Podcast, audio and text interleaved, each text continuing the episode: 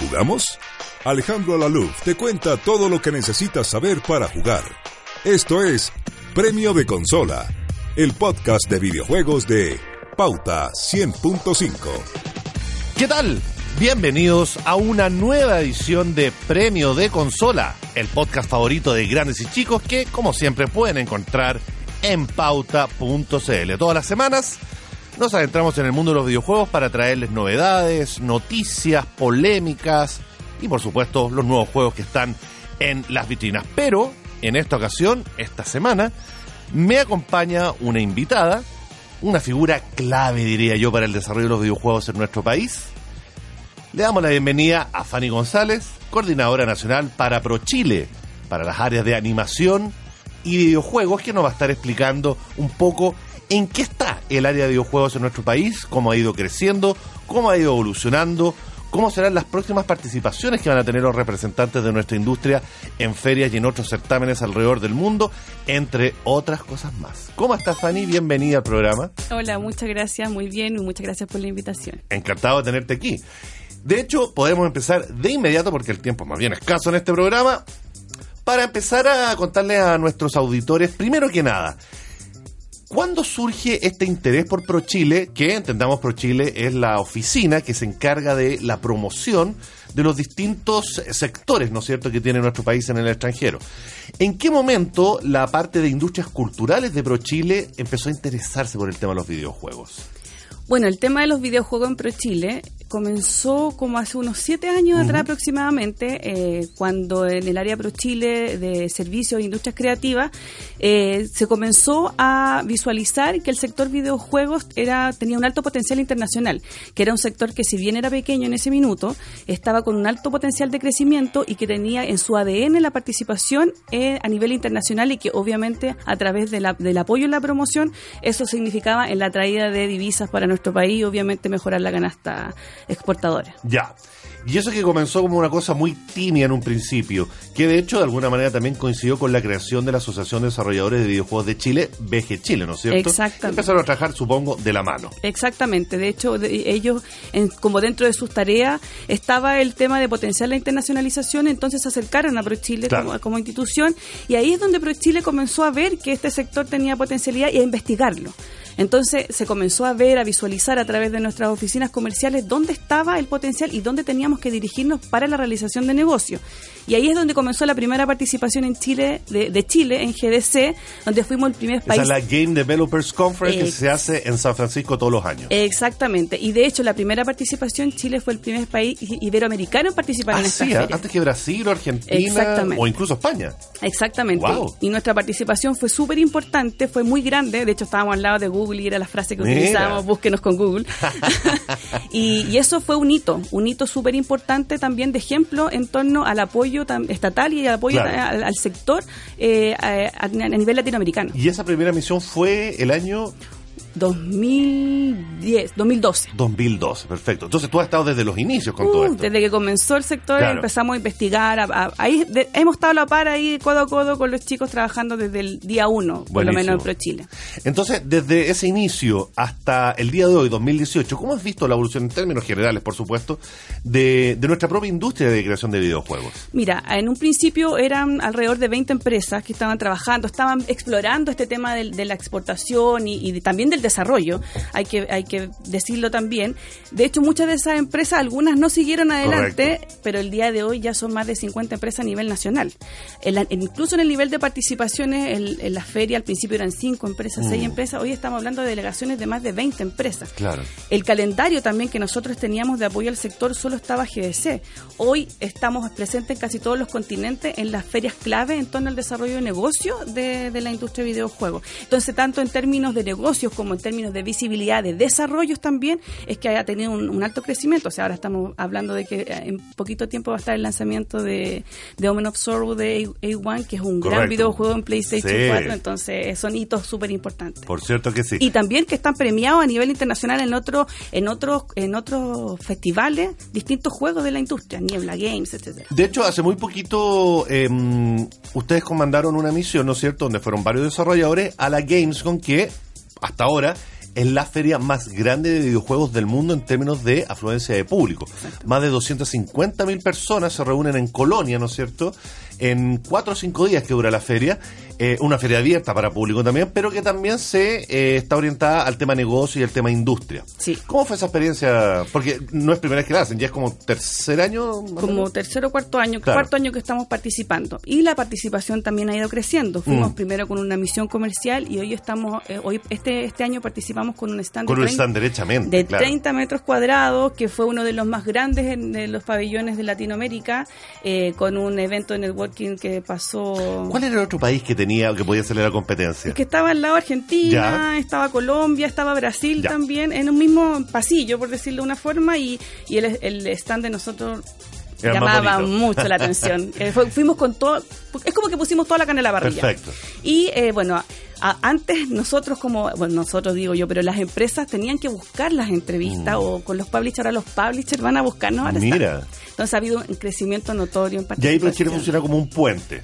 Claro, nosotros lo que hacemos somos un puente, generamos eh, convocatorias públicas para que las distintas empresas a nivel nacional puedan postular para, en el fondo, poder nosotros cofinanciarles su participación. Y aparte es que arrendamos el espacio, habilitamos, con, obviamente con todo un tema de imagen país y armamos toda la puesta en escena.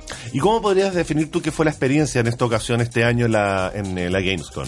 Fue una experiencia muy buena, tanto en crecimiento, de, de mostrarse como, como una industria fortalecida, eh, en términos de redes de networking que pudieron realizar las empresas, tuvieron muchas reuniones, que obviamente eso se va a traducir en un futuro en próximos contratos, eso eh, como son procesos que no son automáticos. Y son bastante largos. Exactamente, pero eh, fue una participación muy exitosa que no podemos decaer, tenemos que seguir siempre adelante. Ya, pero no sé si puedes adelantar o puedes contar si se cerraron algún negocio, algún juego, cerró algo, cosas que podamos como orgullecernos. Hoy todavía, todavía no hay ninguna papita que uno pueda como Pero se entregar. vienen. Pero se vienen, sí. ya, sí. porque de hecho em, tienen otra misión más eh, para este año que va a ser la Tokyo Game Show. Exactamente, la Tokyo Game Show y en noviembre la Mix, que es Montreal. Ah, claro, eh, por Que es en. Montreal, que, que se viene como término de ciclo en, en el calendario de Claro. este año. En la Tokyo Game Show estamos también con un pequeño stand. Eh, van a ir ¿Es primera? No, esta, es- es, esta es tercera, vez que estamos vez. participando. Eh, tercera vez sí que estamos participando y hemos crecido un poquito en, en términos de puesta en escena también. Eh, de hecho, es una feria calendario este año Mm. y estamos esperando por lo menos una participación de 10 empresas. En este minuto ya, Ya. tenemos seis que ya están seguras, pero estamos ahí sondeando las resto. Claro. ¿Y qué diferencias puedes percibir tú? Eh, yo no he tenido el placer de ir a ninguna de las dos, solamente medio a feria norteamericana. Pero por lo menos desde tu eh, perspectiva, ¿cómo ves la diferencia, por ejemplo, entre una feria gigantesca como es la Gamescom en Alemania y una feria que es un poquitito más de nicho, si se quiere, como es la Tokyo Game Show en, en Japón, por supuesto? Ahora, la Tokyo Game Show es un monstruo de Asia. Es como No, por po- cierto. podemos comparar un poco entre Gamescom Europa, Tokyo en Pero ahí la influencia Asia. de público es bastante más restringida, ¿o ¿no? ¿O es No, igualmente eh, voluminosa? Es igualmente voluminosa, Ya. tiene un, son dos días de eh, negocio y cuatro días Abiertas a público. abiertos a público, exactamente. Es una feria muy grande, eh, obviamente es nicho porque la cultura asiática también tiene otro, otros códigos que, bueno, lo, lo, todas las empresas de videojuegos tienen súper claro en torno a cómo tienen que llegar a... Ah, y a qué público quieren llegar, Exactamente. claro. Entonces los que participan en estas convocatorias tienen como interés específico eh, llegar a, a Tokio porque en- ya sea en términos de plataformas o en términos de desarrollo, o sea juego de pelea que tienen más fortaleza claro, en esos mercados, pero no hay que olvidar que también estos mercados son mercados globales. No solamente van los asiáticos, es como el mundo del, del videojuego como- se concentra. Exacto, son como puertas de entrada, en definitiva. Exactamente, todos los importantes publishers están en esta Claro. feria y están ahí buscando a quienes Porque a la larga el gran negocio es no solamente buscar financiamiento para terminar o desarrollar un juego, sino que también encontrar a alguien que te ayude a mover ese juego, a ponerlo en las vitrinas. A distribuirlo, a publicitarlo. A marketearlo, cosas- exacto. Exactamente. Perfecto, Esa es la- claro. porque también está el tema de tu juego como propiedad intelectual, del, pero también la prestación de servicio.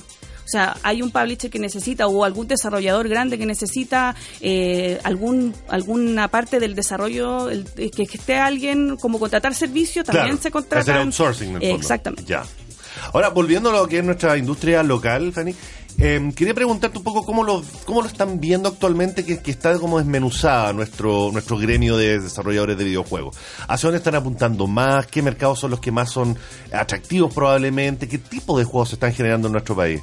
A ver, se están generando juegos en las distintas plataformas. O sea, eh, lo vi, hemos visto que es tanto en la realidad virtual, en, en móviles. Yo me imaginaría que dispositivos móviles probablemente es como la puerta de entrada más sencilla, quizá, ¿o no? Sí, pero también lo, la, la, mayoría están desarrollando en todas las plataformas. Ya. También están desarrollando para consolas, para PC, en HTML5, etcétera. Eso hay, eh, está, te, en el fondo Chile puede eh, responder a las distintas plataformas de desarrollo. Ya, y en ese sentido, allá, por ejemplo, los lanzamientos que hemos visto este año, como fue The Watchmaker, que un juego fue exclusivo para PC, que acá tuvimos a los desarrolladores algunas semanas atrás. Próximamente vamos a tener eh, el Omen of Sorrow. Eh, ¿Qué otro, qué otro eh, arista de videojuegos ves, ves, tú que se está como tratando de proyectar desde nuestro país? ¿Existe, ¿Crees tú que existe como una identidad de juego o todavía no tanto?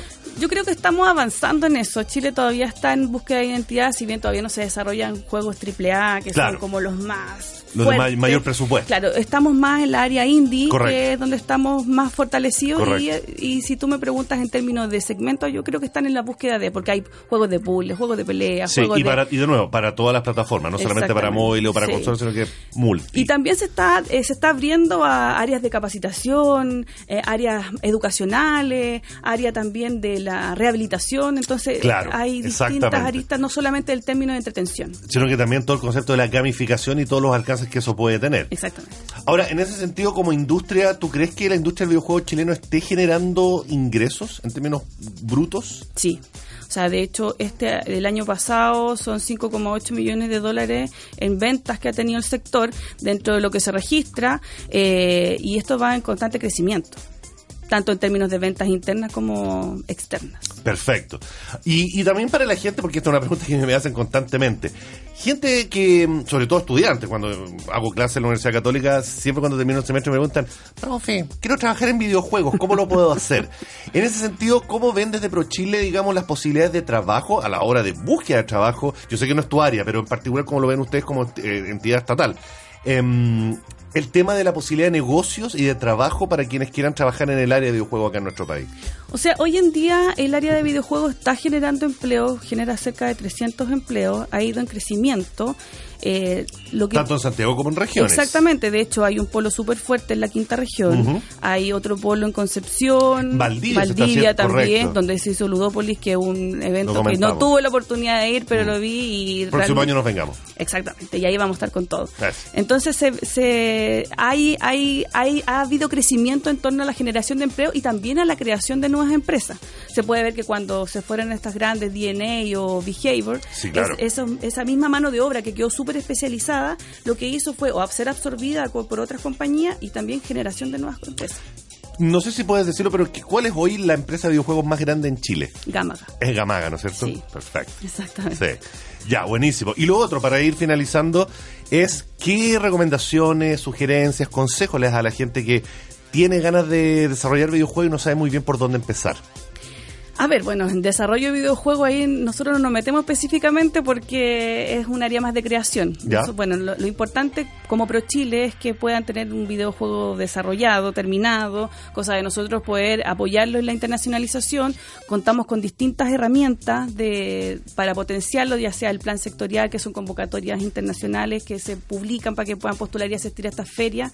Eh, también ahora se viene el concurso de servicio que se lanza mañana a nivel nacional eh, donde las empresas de videojuegos pueden postular a distintas actividades de internacionalización, de participación en feria, de poder ir a una misión comercial. Contamos con más de 55 oficinas comerciales. Es una oportunidad súper importante que abre mañana y está abierto un mes nomás, así que ah, pero, tiene que ponerse las pilas. ¿Y todo esto está en la página de ProChile? En la página web de ProChile, exactamente. Buenísimo. La página está completa ahí con toda la información y cualquier cosa también se puede comunicar conmigo. Por supuesto, excelente. ¿A ti te, ¿dónde te podemos pillar, eh, Fanny? Más allá de, por supuesto, en tu oficina, digamos, ¿estás, ¿tienes presencia en redes sociales? Sí, eh, tengo presencia en Twitter. ¿Ya? Es arroba fanonci. ¿Ya? Doble N la primera N. ¿Ya? Y ahí, bueno, estoy presente en eso, en, mi correo electrónico y a través de teléfono también. Por supuesto, excelente entonces.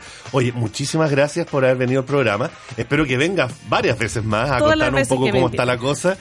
Y nos volveremos a reencontrar. Por supuesto, cuando me inviten hay que estar. Perfecto. Gracias muchachos a todos los que estuvieron ahí poniendo oreja a esta edición de Premio de Consola y nosotros nos volveremos a reencontrar por supuesto próximamente en otro podcast más, en este que es el podcast favorito de videojuegos de grandes y chicos que siempre va a estar disponible en pauta.cl. Que estén muy bien y nos vemos pronto. Chao. Escuchaste un podcast original de Pauta 100.5.